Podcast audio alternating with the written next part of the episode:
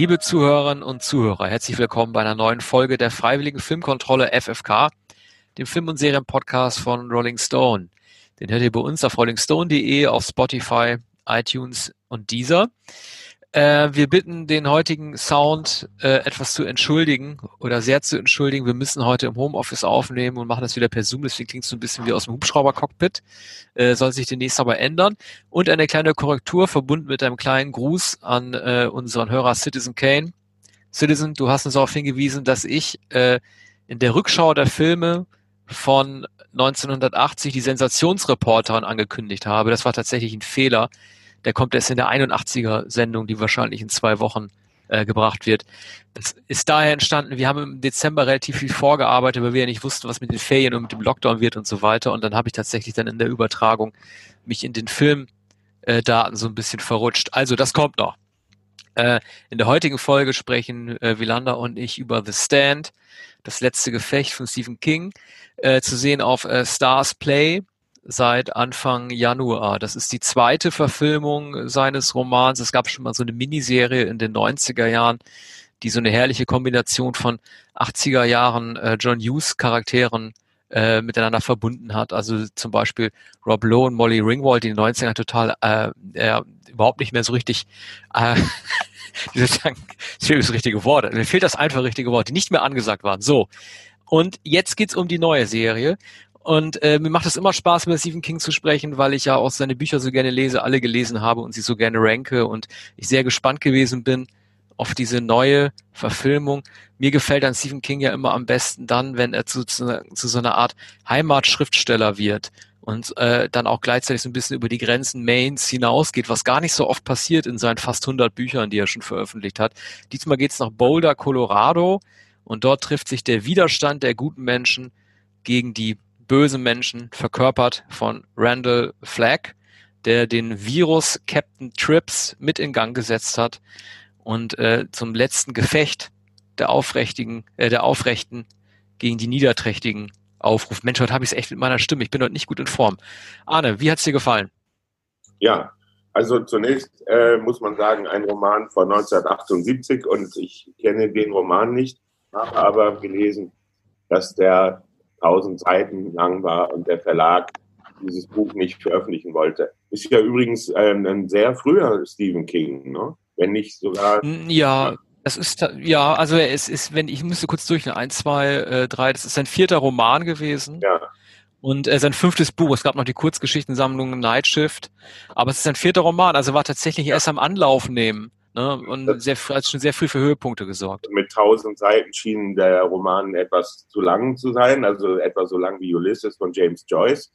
Und, äh, da käme er heute aber später, mit durch. Da käme er heute ja. mit durch. Das hat nur damals der Verlag ihm äh, geraten zu können. Heute wäre es egal. Später hat er den Roman, glaube ich, noch um 400 Seiten oder 600 Seiten verlängert. Ne? Ich habe gesehen, ja. es gibt eine Fassung in der deutschen Übersetzung 1700 Seiten etwa. Äh, mhm. Also schwer vorstellbar, wie man äh, ein so umfängliches, dickes Buch überhaupt äh, lesen kann. Aber ich werde es bestellen, ist glaube ich bei Heine. So, aber jetzt ja. zu dem äh, Plot. Wir sprechen hier über eine Serie, natürlich äh, patentierter Stephen King, in einer Pandemie über eine Pandemie.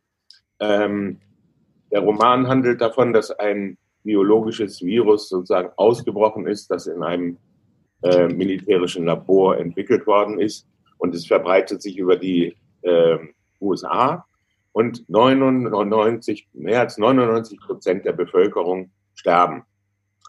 Dann gibt es den Kampf gegen Gut und Böse. Wenn ich es recht verstehe, ist es bei Stephen King meistens so. Hier hat man also diesen Randall, den Satan, und man hat Abigail, hier gespielt von Whoopi Goldberg, und man hat einige Figuren retten, rennen, flüchten. Zugleich ähm, ist es auch eine Art Roadmovie. Man hat ähm, als Kapitale des Bösen Las Vegas und man hat ein Maisfeld, in dem Abigail ähm, zunächst als Erscheinung, als Vision äh, den Überlebenden beisteht und sie einlädt äh, in ihr Refugium, das glaube ich Homestead oder dergleichen heißt. Und ähm, es sind also wenige Protagonisten, die übrig geblieben sind und hier, die hier die Hauptrolle spielen. In der früheren Serie übrigens Gary Sinise, Laura San Giacomo, Molly Ringwald und Ed Harris, ja. einer Nebenrolle, später der bekannte Nebendarsteller Ed Harris. Diesen Film möchte ich gerne noch sehen, denn ja, ähm, äh, nee, Entschuldige, erzähl weiter. Hm. Der, der Film, also diese Serie, über die wir jetzt sprechen, The Stand, das letzte Gefecht bei Starsplay, ist sehr wirkungsvoll. Also nicht nur, weil wir uns in einer, nicht in derselben, nicht in der, in, äh, tatsächlich in dieser Situation befinden, aber es ist beklemmend, es ist ähm, eine nicht sehr, eine nicht effektheischerische Serie. Die ist verhältnismäßig ruhig erzählt, sie ist realistisch erzählt und wir wissen mittlerweile ja einiges über eine Pandemie, was wir noch vor einem Jahr nicht gewusst haben. Und umso bestürzender ist dieser eigentlich nüchterne Film. Ich habe noch nicht, ja, ich, noch nicht zu Ende. Genau, genau, also ich kann dir nicht in allem äh, zustimmen und das sage ich jetzt nicht, äh, weil ich sage, dass Buchleser im Vorteil sind. Das wäre ja ein Totschlagargument. Äh, ich ja, sage es deshalb, weil es ja, es ist eine, es ist eine unglaubliche Schwierigkeit, diesen Roman in eine Serie überhaupt zu formatieren. Das muss man auch den äh, Showrunnern zugutehalten, dass sie es zumindest probiert haben. Mir wird da zu viel mit Rückblenden gearbeitet und mit Vorausschauen. Das sind meistens immer diejenigen cineastischen Mittel, die man dann macht, wenn man nicht genug Zeit und Platz hat für eine kohärente äh, von äh, A bis Z Erzählung. Ich bin so ein bisschen durcheinander geraten und es wird mit einigen äh, Figuren ein wenig komisch umgegangen. Vielleicht habe ich das auch nicht richtig verstanden, aber Fran Goldsmith, also die weibliche Hauptfigur, wenn ich das richtig verstanden habe, wird sie durch Stu Redman, also den, den Gary Sinise gespielt hat damals und jetzt von James Marston verkörpert wird, also so ein All-American Man, äh, wird sie von ihm schwanger. So, äh, in dem Roman ist es äh, so gewesen, dass sie äh, schon schwanger war und dann alleine schaffen musste, mit ihrem unfreiwilligen Kumpel Harold Lauder äh, sich durch die Lande zu schlagen. Also da wurde die Geschichte erzählt von Stephen King, einer, ähm, ja heute würde man als Modebegriff äh, sagen, Selbstermächtigten, einer Frau, die, äh, äh, die allein war mit ihrem ungeborenen Kind, dem Fötus und sich damit durchboxen musste. Und diese ganze Ebene, die findet hier nicht mehr statt, weil sie von vornherein behütet wird, die Frau, von ihrem Mann äh, Stu Redman. Das ist das eine, was mich gestört hat. Dann ähm, ähm, also das geht jetzt gar nicht unbedingt um, um die nüchterne Erzählung. Das stimmt, du hast völlig recht, dass es eine nüchterne, nüchterne Erzählung ist. Aber was mir noch mal aufgefallen ist, gerade weil du Whoopi Goldberg erwähnt hast, äh, Stephen King hat oft ein Problem damit, ähm, afroamerikanische oder schwarze Char Charaktere äh, darzustellen. Also es war ja Spike Lee, der mal in Bezug auf Stephen Kings Roman ähm, The Green Mile, wo auch ein Schwarzer hingerichtet wird, den Begriff äh, Super Duper Magical Negro geprägt hat. Damit meinte er, dass es oft weiße Autoren oder Filmemacher sind, die ähm, schwarze Charaktere immer als so sonderbar magiebegabt darstellen, dass sie äh, äh, auffallen und letztendlich aber nur so ein Vehikel dafür sind, die in Anführungszeichen normalen Menschen auf die richtige Fährte zu bringen. Und das ist diese, äh, so wird äh, Mutter Abigail, also sprich Whoopi Goldberg ja auch genannt in der Serie, die Magic Lady in the Cornfield. Und das ist so ein ähnliches klischeehaftes, äh, also eine ähnliche klischeehafte Figur. Stephen King tut sich da oft total schwer, einfach schwarze Menschen als normal darzustellen. Die müssen immer irgendein so Glimmer um sich herum haben, der die weißen Menschen mitzieht. Und das ist mir hier nochmal aufgefallen. Es gab immer mal, mal so Versuche von Filmemachern, das ein bisschen aufzulösen. Also man kann Stephen King nicht vorhalten, dass er ein Problem hat mit schwarzen Menschen. Das gewiss nicht. Aber ähm, sie übernehmen bei ihm halt oft keine normalen funktionalen Rollen. So. Und äh, Filmemacher in der Vergangenheit haben öfter mal was probiert. Die haben dann irgendwie im, ähm, im Schwarzen Turm dann den Revolverhelden Roland, der eigentlich ein Weißer ist, dann mit einer schwarzen Rolle halt besetzt. Oder jetzt äh, in der letzten Verfilmung hier ähm, Mensch, wie heißt es noch hier? Äh, The Outsider. Ja. Da wurde dann auch die Hauptfigur dann schwarz. Und ja. so probieren die das ein bisschen zu vermischen. Und äh, das, ich finde das einfach, ich finde das nicht mehr zeitgemäß halt irgendwie, wie, wie Stephen King ja. die Leute halt darstellt. Also er hat, naja. hat wahrscheinlich die besten Absichten und das Ja, ja, das schon. Er, er, er setzt äh, diese äh, magischen Gestalten äh, unvergessen ja The Green Mile. Ähm, das ist ein, ein, ein großer, magisch begabter, schwarzer. Der heißt auch noch John Coffey. Der heißt John Coffey, die Initialen JC, Jesus Christ. Das ist auch kein Zufall. Ja. Und äh, der wird, wird ja als äh, Tom Hanks ähm, äh, spielt ja in dem Film. Ähm, er ist eine eindrucksvolle Gestalt, so wie Whoopi Goldberg mhm. ja auch eine eindrucksvolle mhm. Gestalt. Mhm. Warum macht er das? Das ist doch, ähm, 78 hat er den Roman geschrieben. Seitdem hat er wahrscheinlich weitere schwarze Protagonisten in Büchern vorkommen lassen. Das ist ja gar nicht seine Welt. Ne? Ein, ein so isolierter Mann, ich erinnere mich daran, dass er mit dem Songschreiber Warren Zevon in einer Band gespielt hat und dass sie ja. immer getroffen haben. Und das war so ein, so ein Männerclub, eine Kameraderie. Und das hat mich immer fasziniert, dass der Einsiedler, äh, vermeintliche Einsiedler äh, Stephen King, also mit Warren Zevon und anderen Musikern äh, eine Band äh, gegründet hat. Und, und mh, mm, ich glaube nicht, dass er irgendwelche Einblicke hat in ähm, die schwarzen Gemeinden oder dergleichen, oder dass er äh, da, wo er lebt, mit Schwarzen zu tun hat. Ne? Also das ist so Nein, er, genau. Er kommt aus dem weißen Maine. Er kommt total aus dem weißen Maine und er hat in seinem einer äh, eines Buch von 2014 ähm, ähm, Mr. Mercedes und dann in der Trilogie, die darauf aufgebaut hat, hatte dann auch eine schwarze Figur, äh, einen, einen schwarzen Studenten eingeführt, der immer damit so kokettiert, von allen für so einen Rapper gehalten zu werden und dann selber so Witze macht. Das war sein etwas bemühter Versuch, äh, auch in der Neuzeit halt mit den Figuren umzugehen. Aber, ähm, aber das liegt ihm einfach nicht. Und klar, man muss jetzt nicht irgendwie an der Magic Lady in the Cornfield so, so viel aufhängen. Äh, es ist halt eine schwarze Frau und dass sie halt im Cornfield ist, soll wahrscheinlich auch auf die Sklavengeschichte der Baumwollfelder auch mit anspielen. Und deshalb natürlich auch die Rache der äh, äh, Schwarzen an dem bösen Randall Flagg natürlich auch mit darstellen. Und ich finde ja, also Randall Flagg ist ja, äh, ähm, das ist ja die wahrscheinlich am häufigsten vorkommende Figur in allen Büchern Stephen Kings überhaupt, wenn der auch ab und zu anders heißt. Der taucht immer wieder als mal als Zauberer auf, dann wie hier als Cowboy, dann halt, dann stimmen nur die Initialen ERF überein, aber er ist immer eine der häufigsten Charaktere, die man, die man überhaupt äh, sieht. Und also das Besondere ist, das ist, das hat King wirklich gut gemacht, dieser Kampf gut gegen böse, das mit dem Virus und so weiter. Ähm, das ist, das hat keinen magischen Ursprung. Das ist ja, wie du auch gesagt hast, es ist entfleucht aus so einem, ähm, aus einem militärischen Komplex diese Seuche, die alle umbringt, die ist menschengeschaffen. Was Randall Fleck, der Satan, einfach clever macht, ist, er, äh, er schließt sich dem an und nutzt das für sich aus, um äh, Menschen um sich zu scharen und andere Menschen zu töten. Aber es ist kein dämonisches, das, das, ist, das ist kein dämonischer Spross oder das ist kein, keine dämonische Saat, die hier aufgeht. Er nutzt einfach ein Menschenvirus, um, äh, um, um Böses in die Welt ja. zu bringen. Also man sagt ja immer mal wieder in Talkshows und Debatten, das Virus ist blind, wie wir jetzt. Ja, genau. Können wir jetzt immer wieder. So, das ist bei ähm, und der King verbindet äh, das blinde Virus, das entfleucht ist, das zum, ähm, zum Zwecke der äh, Kriegsführung entwickelt wurde, verbindet er mit seinen moralischen Motiven. Also es kommt hier ja. etwas hinzu, das ähm, in der Wirklichkeit eben nicht stattfindet. Es, es gibt eben kein Gut und Böse. Äh, es gibt natürlich Verschwörungstheorien oder die Überlegung, ob das nicht in, in, in einem chinesischen oder russischen Labor gezüchtet wurde.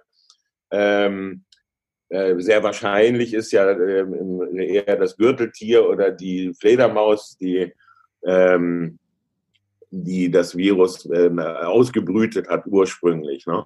Aber diese sozusagen rein biologische Erklärung gibt es bei äh, Stephen King nicht, sondern es gibt äh, die, die älteste Verschwörungstheorie aus den 60er, 70er Jahren, dass der militärisch-industrielle Komplex ein solches ähm, Virus als äh, biologischen Kampfstoff entworfen hat. Das ist also eigentlich die, die, die ursprüngliche Hippie-Vorstellung, äh, wie so ein Virus entsteht. Und das ja, und dem fühlt er sich ja auch nah, dem fühlt King sich ja auch nahe. Ne? Also er immer, er war auch ein großer Nixon-Gegner und dass, dass der Roman 78 äh, erschienen ist und auch aus so einem Misstrauen gegenüber äh, Staatsdienern oder halt den Institutionen, die in Geheim an welchen Dingen werkeln, daraus entstanden ist, das, das spiegelt sich hier auch wieder. Das ist wichtig mit dem äh, Virus und äh, dass, du das, dass du das erwähnst, äh, weil ähm, er hat ja eine Revision vorgenommen seines Romans, die ist 1990 erschienen. Und er hat ja das, das gesamte Geschehen um zehn Jahre nochmal nach, äh, hin, äh, nach vorne verlegt, also in die Zukunft, in die Jetztzeit, wo er es geschrieben hat, 1990. Was er sich zum Glück verkniffen hat, ist eine Allegorie aufzubauen, dass es irgendwie in Verbindung stehen könnte zu AIDS. Ne? Das wäre 1990 noch ein großes Thema gewesen und 1990 sind die Leute ja auch gestorben äh, an AIDS. Das tun sie heute natürlich immer noch, aber es gab damals halt noch kein Gegenmittel. Und ähm, das hat er sich zum, zum Glück verkniffen, so äh, irgendwie so Andeutung zu machen, dass es, dass es sich um AIDS handelt oder dass es so ein Sinnbild für AIDS halten können, äh, könnte. Es geht bei ihm auch um zu dieser Zeit immer noch um ein militärisches Virus, das da gezüchtet wurde. Ja. Und ähm, wie unterscheidet sich diese Revision von 1990 gegenüber äh, von dem ursprünglichen Roman? Ja, sie hat, sie hat vor allen Dingen, äh, es ist, ja, vor allen Dingen ist sie die erweiterte Fassung, die er 1978 noch kürzen musste auf Drängen des ja. Verlags. Also er hat, er hat tatsächlich noch ein Ende äh, mit, mit angefügt, dass wir auch nicht spoilern können, weil es wahrscheinlich in der Serie auch nicht aufgegriffen wird. Randall Fleck kehrt zurück zur Menschheit in einem anderen Zeitalter und begeht diesen Kreislauf der Verführung dann ein weiteres Mal. Also man wird diesen Menschen einfach nicht los. Äh, ich wollte noch mal kurz noch mal kurz zur Serie sagen, die sie setzt ja einen sehr sehr starken äh, Fokus ähm, auf ähm, Harold Lauder. Also die meisten hätten ja irgendwie gedacht, man würde, würde Larry Underwood nehmen, den Rockstar oder den der übrigens, wo wir gerade vorhin über den super duper Magical Negro gesprochen haben von Spike Lee. Auch diese Figur des Larry Underwood, des Rockstars, ist im Roman äh, nicht schwarz, sondern weiß. Also man versucht irgendwie äh, mehr zu durchmischen, um, äh, um, um King dann vielleicht damit auch zu entlasten. Aber dieser Harold Lauder, dieser, äh, der, den man heute als Incel bezeichnen würde, als Involuntary Celibate, so wie der Joker von Joaquin Phoenix ja auch einer gewesen ist, da fokussiert die Serie doch sehr stark drauf. Und Harold Lauder war äh, im Buch eigentlich nur, war einer der Protagonisten, aber auch nur einer der Top Ten Protagonisten. Es gibt sehr viele im Buch und nicht die Hauptfigur. Ich kriege ja das Gefühl, dass man da stark auf diesen, der wird auch einmal Snowflake genannt. Ich habe ich hab das Gefühl, also es wird stark zeitgeistig versucht, ähm, ihn, der ähm, zum Gehilfen ähm, Flags werden wird, doch sehr stark in den Vordergrund zu rücken, als jemand, der empfangsbereit ist für diese Verführungen, weil er von der Gesellschaft ausgestoßen ist, weil er das ist, was man einen Geek nennen würde oder halt den Incel, der einfach, den es heute immer mehr gibt, den aber die Gesellschaft nicht versteht. Und das finde ich also nicht wirklich einen glücklichen Fokus, weil die eigentlichen Hauptfiguren sind ja nun mal die schwangere Frank Goldsmith, der Rockstar Underwood und der All-American Man ähm, Stu Redman. Ne? Also diese Harry Lauder Fokus, der, der, der ist irgendwie unterhaltsam und der spielt den auch super. Er ist so möchte gern Tom Cruise, das sieht man irgendwie auch, wenn er vor dem Spiegel posiert. Aber er, er, ähm, er, er, er trägt ja die Geschichte gar nicht. Und das muss sich ja irgendwann ja auch herausstellen. Ja. Und ähm, der Rockmusiker ist wahrscheinlich Stephen Kings Sehnsucht, während auf jeden Fall, ja, ja klar. Er ist ja seine eigentliche Identität oder sein eigentliches. Das hat er ja immer. Das hat Stephen King ja immer. Also es ist, äh, der Larry Underwood ist ja auch äh, kokainabhängig, so wie King es auch gewesen ist. Es kommt in der Serie jetzt nicht so stark raus wie im Buch. Und wann immer er, äh, wenn, wann immer er Suchtpersonen und oder Musiker dargestellt hat, waren das immer alter Egos von ihm. Ne? Also es gibt, jetzt fällt mir der Name nicht ein, äh, äh ein Larry Underwood, sehr ähnlichen Rockstar in dem Roman Desperation, der auch einer ist, der ähm, so wie Larry Underwood die Sucht besiegen muss, äh, die Menschen um sich erkennen muss, erkennen muss, dass er Menschen helfen muss, anstatt nur an sich zu denken und dadurch dann im Tod dann auch seine Erfüllung dann tatsächlich oder Erlösung dann auch findet. Also King, King, also das sind Kings Lieblingsfiguren, so wie Jack Torrance ja auch, ne? Wo, wir haben über Shining geredet, der Alkoholiker, das war auch sein alter Ego, der auch Gewalt gegenüber Kindern auch angewandt hat, seinem Sohn Danny den Arm gebrochen hat. King hat ja implizit zwischen den Zeilen in seinen Memoiren ja auch gesagt, dass er äh, Gewalt äh, mal angewandt hat in der Familie. Also da, genau, also das, das sind praktisch die, in, äh, in denen er sich verwirklichen will. Ja. Ja, was ist sonst noch zu sagen zu der Serie? Ähm, es gibt, äh, es macht ja Alexander Skarsgård mit. Ja. Also ich bin ja, ja. ich bin ja großartiger Alexander Skarsgård-Fan. Ich finde den Typ mir echt spitze. Also ich bin, ich liebe ihn, weil er, also ich habe ihn zum ersten Mal gesehen, äh, als hier äh, Obererotik-Vampir in True Blood. Ja. Der ist mir zum ersten Mal aufgefallen, also aus, aus der Skarsgård-Sippe. Aber dann hat er sich doch dann stark mit so einem sehr nuancierten, also wirklich ein extrem reduziertes Minenspiel. Er weiß genau, wann er welche Hautfalte wie bewegen muss, um dann entweder smart oder bedeppert oder traurig melancholisch zu sein. Melancholia, ne? Also von Lars von Trier, ja. vielleicht seine beste Rolle, wo er den gehörnten Ehemann äh, spielt, gehörend insofern, als dass halt seine depressive Frau erkennt, dass die Depression äh, mehr Raum einnehmen werden als er. Also äh, ich finde, er macht das schon ganz gut. Er wird hier ein bisschen zu sparsam noch eingesetzt, aber wir müssen auch dazu sagen, wir haben erst fünf Folgen gesehen. Ja, allerdings. Ähm, ich werde es zu Ende sehen. Äh, ja. Es ist äh, bei Stars Play jetzt ähm, schon zu schauen. Ähm, ja, ich mag übrigens auch den Vater Stellan Skarsgård sehr gern. Ich dachte zunächst, ja, den finde ich auch super. Ich dachte zunächst, es heißt Stellan, aber es ist Alexander Skarsgård hier. Es gibt auch noch einen Skarsgård. Ich weiß nur nicht, welcher das ist. Der fällt mir gerade nicht Der zweite Sohn wahrscheinlich. Ne? Die bringen sich da, die bringen sich da alle, die bringen sich alle mit. Hast du übrigens Stephen King selber auch gesehen in der Serie? Er ist einmal kurz zu sehen. Nein. Er, er spielt, äh, man sieht ihn, ja, man sieht ihn nur auf einem, auf einem ähm, Poster. Und zwar, du hast ja Homestead erwähnt, also das Altersheim, in dem ja. man äh, Mutter Abergeld findet. Auf so einem Plakat, das dafür wirbt, hat er sich, man würde wahrscheinlich sagen, selbstironisch auch als alter Opa da mit eingebracht. Er ist ja nun auch schon 73. Ähm, aber Heather Graham hast du ja sicher erkannt. Ja. Die, äh, die übrigens auch, also, also Heather Graham ähm, äh, spielt ja äh, so eine Frau in den mittleren 40ern, die versucht mit Larry Underwood nochmal irgendwie Kontakt aufzunehmen oder sich irgendwie mit ihm, äh, ihn so als, als Retter äh, ähm, zu verpflichten, weil es ja kaum noch Menschen gibt in New York. Und das ist auch eine Episode, die äh, ein bisschen zu kurz gekommen ist. Also sie hatte im Roman ja vor allem die Funktion, ähm, aufzuzeigen, wie egoistisch Larry Underwood eigentlich ist. Also sie erkennt, dass sie zu Alphen ist und zu, zu wenig behende und sie kann in diesem Survivalist-Mode, der in Amerika herrscht, halt auch nicht wirklich bestehen und sie hält ihn eigentlich nur auf und dann bringt sie sich ja sogar um. Also sie ist mehr, man würde im Englischen sagen, so ein Plot-Device, um die Charakterfacette Larry Underwoods nochmal zu erklären, dass er ein Egoist ist. Die kommt mir hier ein bisschen zu wenig vor. Mhm. Ja. Heather Graham, ja. Boogie ja. Nights, oder? Boogie Nights, das war, war ein großer Durchbruch. Äh, sie war aber nicht die auf den Rollschuhen, glaube ich. Das war, äh, oder war sie die auf den Rollschuhen? Ich glaube, war Roller Girl. Ja, ich wechsle aber mit Julianne Moore, aber ja, mh.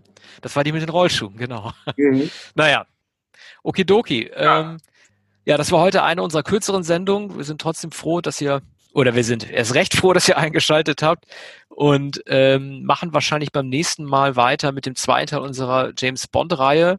From Russia with Love. Und äh, ja, wir müssen ja unser Ranking noch machen. Ich muss das nochmal zusammentragen. Arne, du hattest ja Dr. No vier Sterne gegeben und ich dreieinhalb, ne? Oder ja, war das, ja. dass du dreieinhalb gegeben hast ja. und nicht drei? Mal gucken, wie Liebesgrüße aus Moskau abschneidet. Ja, wird noch, wird noch besser sein. ja. Der Beste kommt ja noch, aber das verraten wir nicht. Mhm. Ähm, gut, dann bis zum nächsten Mal, ja? Ja, bis bald. Vielen Dank. Bis denn. Tschüss. Tschüss.